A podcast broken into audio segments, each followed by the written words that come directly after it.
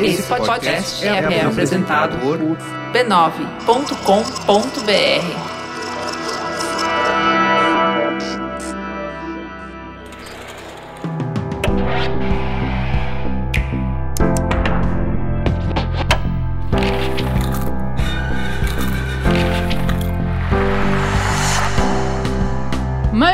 Mamileiros e mamiletes, bem-vindos ao Mamilos Cultura, nosso espaço para reflexões a partir de produções culturais. Eu sou a Juva Lauer e hoje recebo o jornalista Thomas Trauman e o cientista político Felipe Nunes para falar do novo livro Biografia do Abismo: Como a polarização divide famílias, desafia empresas e compromete o futuro do Brasil.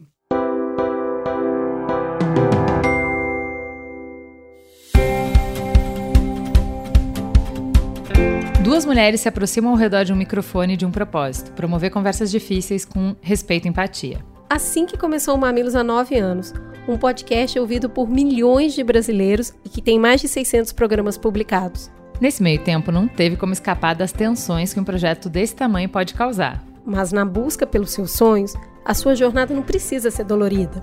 O importante é se cuidar e se sentir bem fazendo o que gosta. Por isso, se doer, deixa com Dorflex o número um no combate às dores. Conheça a linha de produtos e saiba mais em dorflex.com.br. Meninos, sejam muito bem-vindos. Vamos começar. Thomas, você que já é de casa, conta para os nossos ouvintes quem é você na fila do pão. Então, eu sou aquele mesmo lugar, pessoa da fila do pão da outra vez, né? Eu sou jornalista, é, fiquei nessa profissão durante 20 anos. Esse tempo eu trabalhei na Veja, na Folha, na época. Depois eu fui para comunicação institucional, fui porta-voz e ministro de comunicação da Dilma. É, voltei para o Rio de Janeiro, tenho uma empresa, tenho uma empresa de comunicação uh, e risco de avaliação de risco político que trabalho para bancos e fundos. E estou escrevendo livros, essa coisa que dá muito dinheiro, como vocês todos sabem. Felipe, é, quem é você na fila do pão? Ei, Ju, obrigado pelo convite. Prazer estar estreando aqui com você. Espero voltar mais vezes depois dessa. Tomara que eu não fale tanta bobagem para você me expulsar. Mas eu sou professor de ciência política na UFMG, fiz meu doutorado na Universidade da Califórnia, em Los Angeles, onde eu fui estudar além de ciência política e estatística. Então eu sou um bicho estranho, que eu gosto de número e gosto de gente ao mesmo tempo. Quando voltei ao Brasil em 2014, para começar a trabalhar e pensar em estratégia política para campanhas, é, eu comecei a desenvolver algoritmos para monitorar redes sociais, uhum. e é daí que surge a Quest, que é a, empresa que eu é, né, sou diretor, fundei. É, a gente mistura lá, faz um caldeirão de dados. E que está é, acertando pesquisa que está todo mundo errando, né? É legal isso, né? Mas esse é, um, esse é um debate que vale a pena a gente voltar para fazer só um, um podcast sobre isso, viu? Que eu acho que, que vale a pena a conversa. Já tô com roupa de ir. Tá vendo? E lá a gente então mistura rede social com, com opinião, com dado secundário, e acho que a gente está conseguindo trazer aí para o Brasil uma contribuição legal para o debate público em torno que país é esse, né, que a gente está vivendo com tantas mudanças, com precarizados, com mulheres mais empoderadas, é, com pretos sendo importantes na eleição, com evangélicos determinando o resultado. Acho que sou eu na fila do pão, um, um pobre professor tentando vender livro. Excelente. Beleza, então vamos começar. O livro é super denso, a gente vai dar uma palhinha para que as pessoas tenham vontade de ler e comprem o livro. Comprem o livro. Vamos lá. Gente, política sempre foi assunto de bar, a gente gosta de falar de política, mas é, de uns tempos para cá, a gente seleciona com quem a gente vai conviver, qual é a escola do filho, qual o bairro que a gente quer morar, qual o clube que a gente frequenta, que jantares a gente vai, enfim, com quem a gente convive em função de alinhamento político. E não só isso. É, a gente trata os candidatos disponíveis como uma parte de, da nossa identidade. A gente se apresenta para o mundo através de em quem a gente vota. Como que isso passou a ser assim? é, isso não veio num né, um raio no céu azul, isso é um, um, resultado de um grande processo. A gente tem que pensar primeiro que polarização não é uma coisa ruim, tá? Uhum. É, a polarização na política, ela significa pluralidade, significa as pessoas terem ideias diferentes e elas discutirem, elas é, expressarem as suas, as suas é, vontades legítimas e que às vezes são contraditórias, que às vezes esse é o debate básico de como a democracia funciona. Então, uhum. primeira coisa, a polarização não é ruim.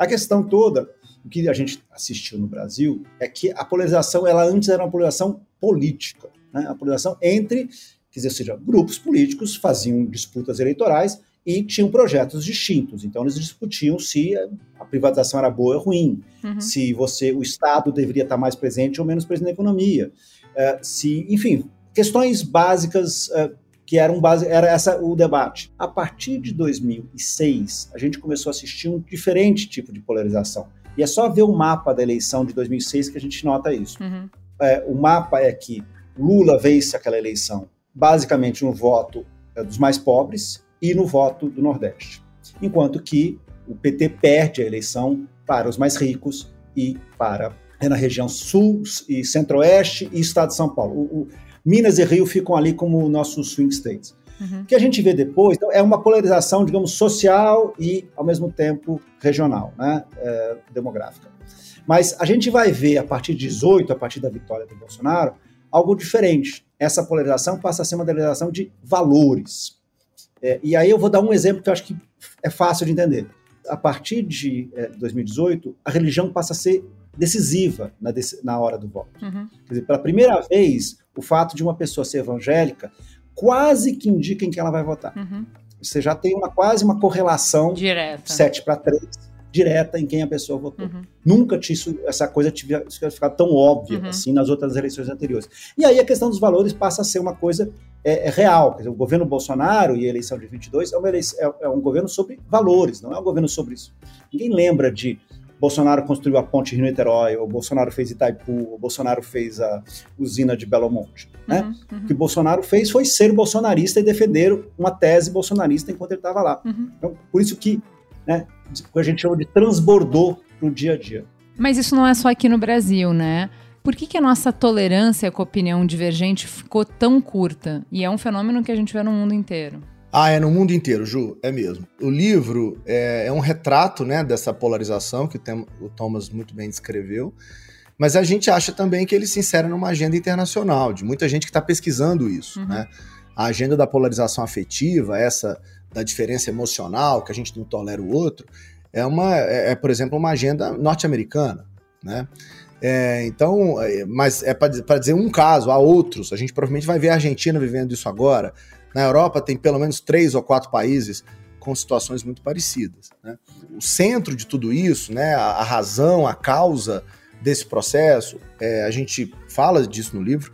Por um lado, são as redes sociais, que nos colocam em bolhas, né, bolhas informativas, em que você só assiste, só vê aquilo que você quer ver, aquilo que você gosta de ver. É, ou seja, a gente reforça o que a gente chama de viés de confirmação, que é confirmar o que eu já acredito, o que eu penso, e evitar a discordância né, a, a, todo custo. Então, rede social tem um grande peso nisso. Né? Mas também tem essa mudança do debate público. A gente deixou de discutir política é, sobre o papel do Estado na economia e passou a discutir é, as diferenças que nós temos em relação é, aos nossos valores, às nossas crenças, às nossas atitudes. Então, mas por quê? Junta... Porque o Pablo Hortelado ele tem um podcast que fala de guerras culturais. E ele traça, ele desenha isso, né? De, de uma tendência que vem desde uma convenção da ONU, em que se mudou a palavra sexo por gênero de como a Igreja Católica se organizou para fazer uma resistência a essa mudança, de como que isso também ocupa o espaço que antes ocupava a Guerra Fria. Então, como é que a gente vai dividir o mundo entre nós e eles? Órfãos, meios perdidos. Isso parece uma, uma saída boa, e aí você con consegue eh, organizar o campo político de novo, as coisas ficam claras, fáceis de entender. É, o que você está descrevendo é o processo que, na nossa avaliação, contribui para o processo de calcificação política, porque quando, quando cada um dos lados consegue encontrar a palavra que pode ser usada em cada campo, é porque de fato existe toda uma estrutura cultural de visão de mundo que organiza a sua identidade. E é por isso, Ju, que na nossa avaliação, esse negócio de política está muito parecido com futebol. Uhum. Que é assim, você, eu sou, eu sou galo aqui em Minas, né? Uhum. É, então, quando acaba o jogo do Atlético, eu não deixo de ser atleticano. Eu carrego todos os meus valores do que é ser atleticano para depois do jogo. Uhum. Por quê? Porque essa é uma identidade. Uhum. A, a, a, eleição não está acabando também com o voto, com a apuração. Uhum. Porque a gente está carregando essa identidade para depois do pleito. Uhum. E é por isso que transbordou para a escola, para o esporte, para o dia a dia das famílias, para o desafio das empresas. Por quê? Porque o eleitor e o consumidor, o cidadão, eles estão todos orientados sob a ótica da sua identidade. Não é que cada campo desse tem, ah, lá no futebol eu sou atlético, lá na política eu sou lado A, lá, né? Não. Eu sou uma coisa só, eu uhum. penso de um jeito, eu vejo o mundo desse jeito e, portanto, não quero conviver com quem pensa diferente, com quem olha diferente, porque isso é agressivo para mim. E isso, obviamente, Ju, infelizmente, cria mais agressividade, mais autoritarismo, cria é, mais violência, e é por isso que a gente está tão preocupado. Então, Thomas, esse conceito que vocês trazem no livro de calcificação, né? Você fala que polarização não é necessariamente ruim. Mas calcificação, pelo que eu estou entendendo que o Felipe trouxe, é quando eu tenho uma simplificação e um engessamento muito grande. E aí eu, eu não consigo, eu não, não me permito ouvir discussão, aprender na discussão e decidir. Eu vou fazer um aceite automático a um menu que já está pré-pronto e que tem termos pré-prontos, certo? Exatamente. É, e aí tem uma coisa que, que eu acho que, que é muito importante para entender. O, o Felipe estava fazendo esse exemplo de, de torcida, uhum. e a gente usa no livro um, um, exemplo de como as pessoas se informam. É, bem, todo mundo já deve ter ouvido falar assim, as, essas televisões é, que são de clubes e que transmitem as partidas é, pelo ótica de torcedor, né? Sim. A Flá TV, a Galo, Galo TV, Flu TV, enfim. Elas pegam e assistem o jogo mas quem está falando ali não é um, um, um, narrador isento, vamos pensar assim, alguém que está assistindo aquilo torcendo ao mesmo tempo. Então, toda vez que o jogador cai no, no, na grande área, é pênalti. O juiz está sempre roubando, enfim, a gente vê como é que são essas coisas. Eu assisti Isso, um, pessoas... dos últimos jogos do Botafogo, que ele perdeu no último minuto, fez um gol nos finais. Sim, exatamente. Na TV é Botafogo. Eu chorei. Não tem nada a ver com o Botafogo. Eu, eu sei, mas. É um, dramático mas demais. mas é isso, não tem nada a ver com uma transmissão profissional, teoricamente de jornalista, né? Não, nada a ver. Mas é isso, quer dizer, ou seja, as pessoas, e isso faz com como a forma como as pessoas consomem informação. Porque as pessoas querem consumir exatamente aquela informação que confirma o que eles já queriam saber. Hum. Quer dizer, o, o, a pessoa que é que aspas, né, torce para o campo do Lula, quer ouvir informações que confirmem que o governo Lula está dando indo muito bem. Mas não é As só confirmar, é o jeito. O que mais me pega é o jeito, Sim. é o medo e delírio em Brasília. Eu tenho que gritar, é eu tenho que chamar de idiota, eu tenho que fazer um monte de meme. Não abre espaço, porque que diálogo tem para uma pessoa que eu chamo de malditos milicos? Não tem diálogo nenhum. E eu quero consumir informação assim, eu quero me informar desse jeito. É isso. E, e, do outro lado é a mesma coisa. Então, você tem. É, é, são é, são é, Thomas, posso dar um. Deixa eu dar Pode? um exemplo disso que eu acho que é ótimo, que é assim, ô, ô, ô, Ju, na última pesquisa da Quest, que a gente faz contratado pelo Banco Genial, hum. a gente perguntou como é que você acha que está a economia no Brasil. É incrível. O eleitor do Lula, o que votou no Lula em 2022, diz assim, 60% aproximadamente, hum. diz que a economia está muito bem. Do lado do Bolsonaro, o número é o mesmo, 60% também aproximadamente, diz que a economia está muito mal. Ju, são dois mundos paralelos. Tem uns vivendo na, no país que está dando certo, o outro está vivendo no país que está dando errado. Desculpa, quando a gente olha para os números, não é nem tanto uma coisa, nem tanto outra, mas o filtro da sua visão, da sua identidade, está interferindo na maneira como você enxerga esses fenômenos. O, é, porque você deu esse exemplo porque teoricamente seria um fato objetivo, né? Se você está é, empregado assim. ou não está, se o seu poder de compra aumentou ou não aumentou, se você está vendo a economia circular mais ou não, é um fato, é um dado da realidade. A gente pode discutir a leitura sobre isso, que é, ah, não tem nada a ver com o, o Lula, ele está é, surfando uma onda de commodities. É, exatamente. Esse era o debate racional, Ju, Exato. que você está propondo que era como a gente fazia. Hoje o debate é totalmente emocional. Por isso a polarização é afetiva. É, eu, acho, eu acho lindo que eu tenho uma tia que nunca falou de política, muito bolsonarista, uma tia muito querida. E durante o tempo todo do Bolsonaro, eu não me recordo de ter mandado nada especificamente para ela. Às vezes eu mandava uma coisa e outra no grupo da família tal, até que eu desisti. Ela tem mandado, ela não me dá bom dia, não fala outra coisa, ela tem me mandado, você acha isso certo? Você acha isso justo? E é isso, assim, é, ao mesmo tempo fazendo meia-culpa, eu voltei é, da COP do lado de um empresário bolsonarista e as coisas que ele me perguntou são notícias que de fato eu não ouvi. Porque sim, eu tô numa bolha muito diferente dele. A minha câmera sim. de eco fala coisas muito diferentes. E eu falei assim. Exato. Cara, que merda, né? Porque eu acho interessante o que ele trouxe. Não com a leitura dele, mas eu queria que a gente tivesse os mesmos fatos e discutisse sobre interpretação. Mas hoje em dia não é mais isso, né? Não, e, e, tem uma coisa que é importante entender sobre esses grupos, que você está falando assim, esses grupos, eles não só eles rejeitam o outro, mas ao mesmo tempo eles acabam se parecendo muito internamente. Sim. Então isso é muito interessante, porque como você está de costas para o outro, você acaba tendo uma solidariedade de grupo, uhum. de identidade. Uhum. Quer dizer, quando a gente, a gente fez uma avaliação é, a partir de pesquisa, pesquisa de grupo, é, Quali, é, sobre bem, quem são os bolsonaristas quem são os, os lulistas. Né? Uhum. São, obviamente, que eles, eles são difusos. Tem bolsonarista que só é difuso por questão do agro, tem outros que são evangélicos, tem outros que são conservadores, tem outros que são fascistas. São grupos distintos. Uhum. No caso do, do, do, Lula, tem os empreendedores, os liberais, vou pensar no sentido do mercado, enfim. É, no caso do Lula, você tem a, os que são a classe D e E, quer dizer, ou seja, ali os dependentes do Estado, você tem é, os petistas mesmo, a esquerda, você tem os progressistas no sentido é, é, moderno do termo, uhum. você tem vários grupos distintos. Porém, eles acabam se parecendo e achando coisas iguais e acabam respondendo às pesquisas de uma forma muito similar. Uhum. Porque é como se fala, bem, se eu que agro acho isso, e esse que é evangélico, que é, é, é meu parceiro, vamos pensar nessa luta contra o PT, acha isso também, então nós vamos achar eu também vou ser contra o aborto, é muito importante para mim. Uhum. A questão de, de, educação sexual na escola é muito importante para mim. A questão uh, sobre banheiros unissex se torna muito importante para mim. Coisas que, enfim, não existe no interior, no interior de Goiás, porém, para eles se torna uma coisa importante para discutir, entendeu? Bom, já que você falou no interior de Goiás, ano que vem a gente tem eleições municipais. O que, que a gente pode esperar? Ó, oh, Ju, eleição municipal é sempre uma história diferente, né, da eleição presidencial. Esse livro é, acho que não canso de repetir o nome, porque o título é bonito, hein? Vai. É Biografia muito, do Abismo. Muito hein? bom, excelente. É, faz, a gente, faz a gente pensar a distância que nós estamos do outro lado. Então, assim, esse livro é um livro que reflete sobre as identidades nacionais. Uhum. É, mas não dá para dizer, ó, ah, então esse livro não serve para 24. A gente acha que serve em algum sentido. Vou explicar por quê.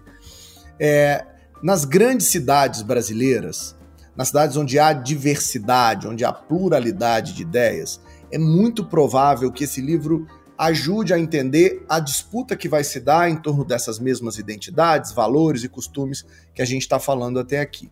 Mas nas cidades mais homogêneas, portanto menores, é mais difícil enxergar esse cenário. Quer ver um uhum. exemplo?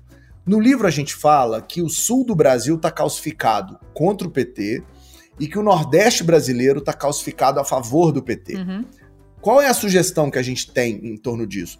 não é que não haverá disputa política, uhum. é que não haverá disputa ideológica. Ou seja, provavelmente os prefeitos que vão se candidatar no Nordeste tentarão, de alguma maneira, se apoiar no, no, no Lula, no PT, uhum. e os é, prefeitos que se candidatarão no Sul tentarão se apoiar no Bolsonaro. Uhum.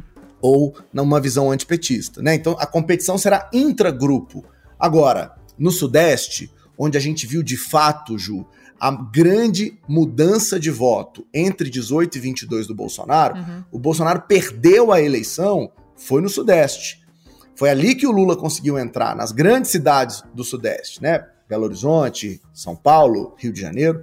Nesses três lugares e nas grandes cidades, a gente acredita que esse abismo estará presente uhum. e o debate provavelmente será um debate em torno dessas ideias que a gente está falando aqui. Perfeito. Claro, como eu disse, Município é outra história. Você tem questões locais, você tem o buraco, você tem a escola, você tem o posto de saúde, você tem a rua. Uhum. Mas parece que esse debate de cultura, esse debate de identidade, se estiver presente, é mais provável que ele esteja presente nessas grandes cidades do Sudeste. Perfeito. Já que você falou de Lula e de Bolsonaro, no livro vocês dividem o eleitorado de Lula e Bolsonaro, cada um em quatro subgrupos. Quais são esses grupos e por que é importante entender a divisão desses segmentos? No caso do Bolsonaro, Ju, é, a gente identificou de fato quatro grupos, né? Com tamanhos diferentes. O maior deles é o grupo de conservadores cristãos, né? Uhum. Que é esse público que tem uma visão tradicionalista sobre o mundo, muito religioso, que carregam esses valores acima de qualquer coisa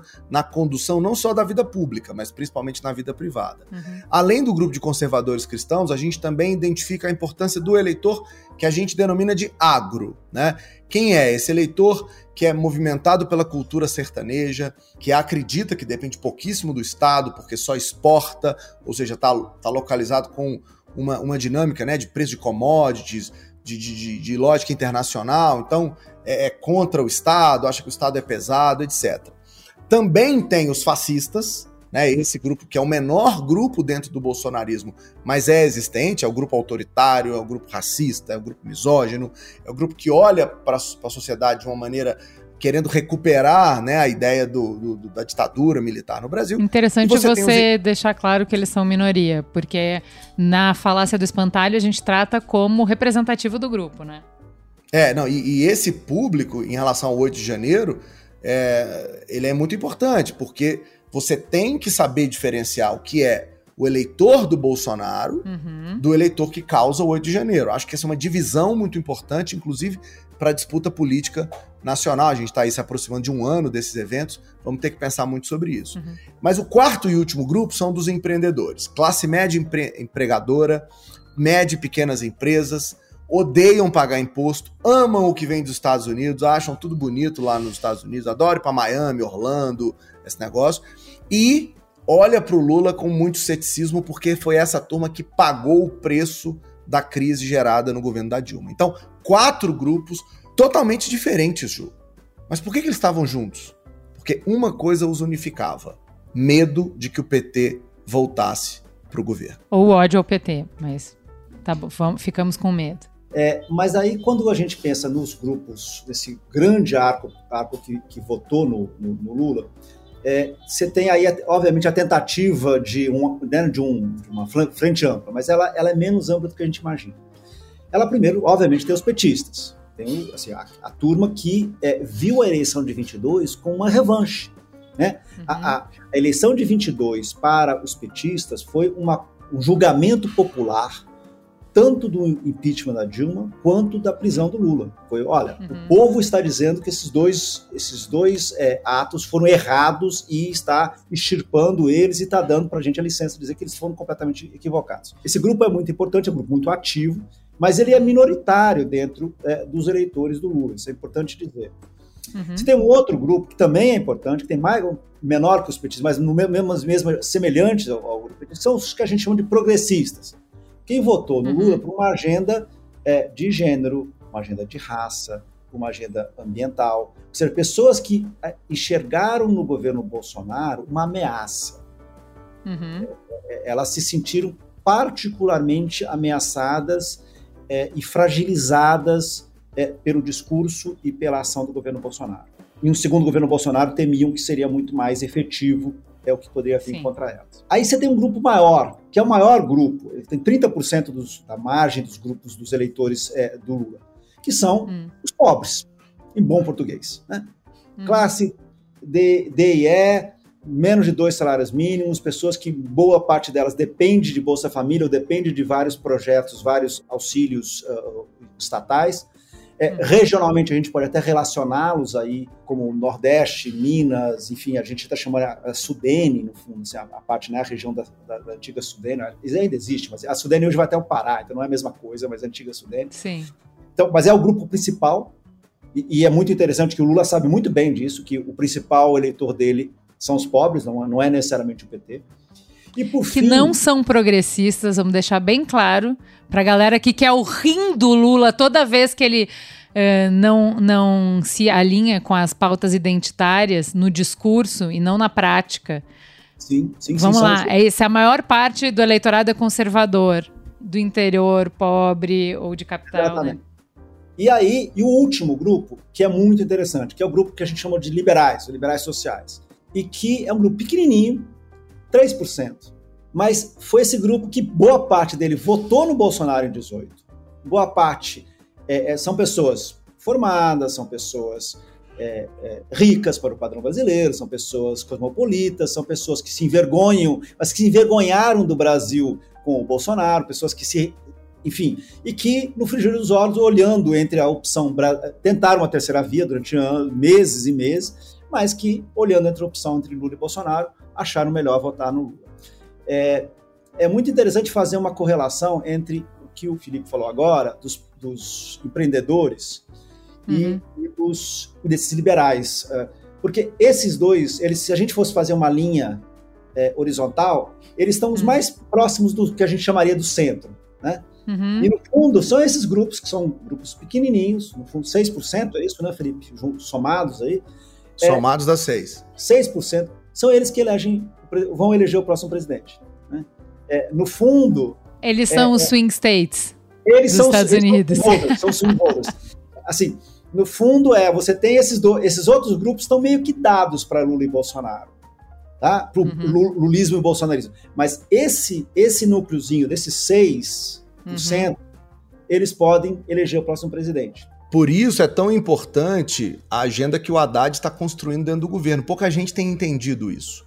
Porque no fundo, Ju, se você só para concluir esse raciocínio do Thomas, é, que é fruto dos nossos debates, é muito gostoso conversar com o Thomas, porque eu aprendo Concordo. o tempo todo. A gente, a gente fica ali. Sabe o outro vai falar, a gente, a gente joga bola. É, é super bom, é super bom isso.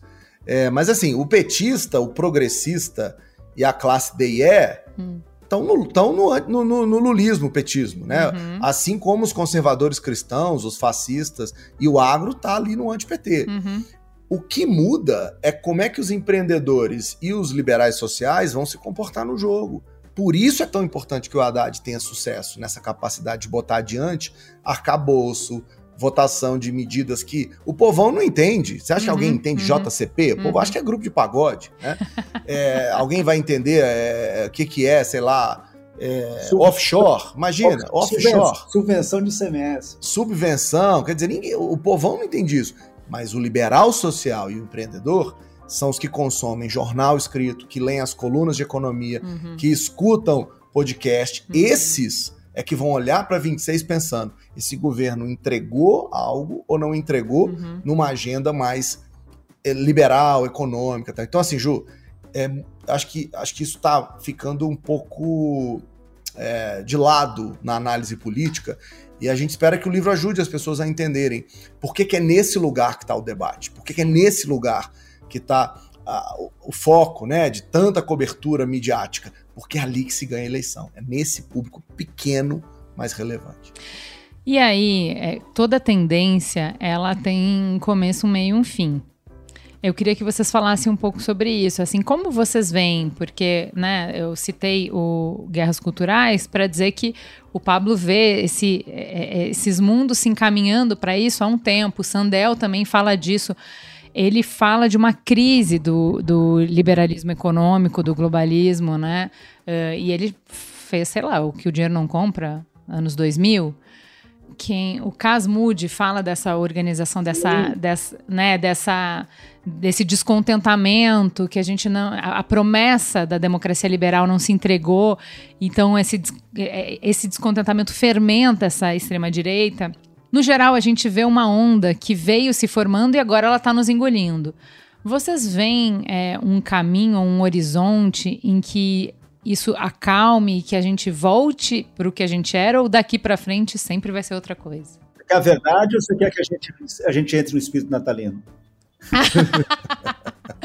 não, não, não, não tô na vibe de mentiras sinceras me interessam. Tá Pode tá falar bom. a verdade. Pode falar, Felipe.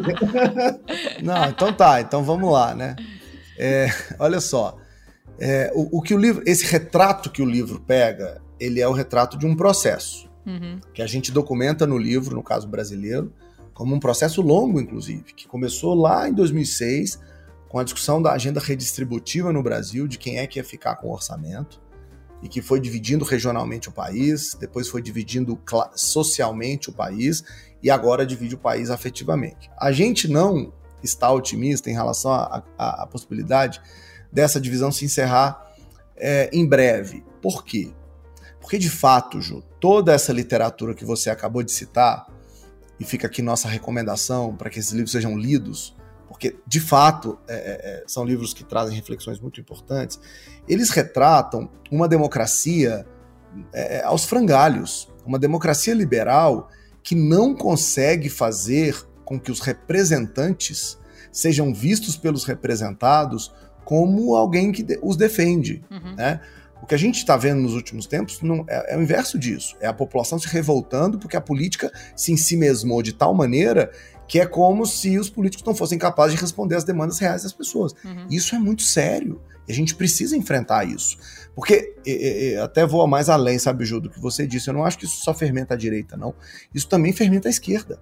A classe DIE, que a gente fala tanto no livro, que foi importante para a vitória do Lula, ela é, uma, um, é, ela é um grupo social que depende de resultados objetivos, pragmáticos. Sim. Ou uhum. seja, eles precisam se sentir representados de fato. E não apenas, por exemplo, no caso dos progressistas, os progressistas estão mais afim de identidade, eles estão mais afim de posicionamento, né? De, uhum, uhum. de, de, que lado você vai estar na discussão. A classe DE não. A classe DE quer ver como é que a vida dele vai melhorar. Então, assim, ou a democracia passa a entregar resultados concretos, ou ela vai continuar vivendo o dilema de sobreviver, né? Não é à toa que um dos livros mais vendidos da ciência política e da política como um todo no mundo é como as democracias morrem. Está todo mundo interessado nisso. O que está acontecendo? Né? Como é que isso está se transformando? Então, a gente não acha que esse é um caminho. Primeiro, nós não estamos em guerra civil, não estamos aqui defendendo que vai todo mundo se matar amanhã, mas o que a gente está vendo é um processo contínuo que está ficando tão enraizado na sociedade que ele está se calcificando uhum. e está começando a afetar não só o comportamento eleitoral, mas também o comportamento de consumo, a maneira como eu me informo, a maneira como eu me relaciono no Natal com a minha família, quem é que vai ser convidado, quem é que não vai ser. Na hora de fazer a lista de aniversário, eu chamo fulano, Ih, mas ele é complicado porque ele fala o que pensa, ai será, não sei o quê. Ou seja, isso está entrando no nosso cotidiano e por isso a gente acha que isso vai durar ainda algum tempo. Perfeito. Gente, que linda mensagem de Natal que vocês deixam pra gente, para aquecer não. os nossos corações. Vamos lá, a mensagem de Natal, Ju, é simplesmente que Olha, vai ser muito parecido com o ano passado. Uhum. Quer dizer, se alguém achava que você, que a gente, né, que ok, passou um Tinha ano, agora dá para né? você. É. Não, não, vai, não vai. Não, não vai. Não, né? tenhamos ilusões, não tenhamos ilusões, sorry. É isso, gente, mas apesar de, dessa nota é, pessimista, eu acho importantíssimo o livro. Eu, antes de começar a gravar, falei que no meu círculo social super privilegiado, na minha bolha deliciosa, o livro já é um sucesso, então fica a nossa recomendação para que vocês também comprem o livro e participem dessa discussão tão importante. Queridos, muito obrigada. É um prazer receber vocês e que venham as próximas.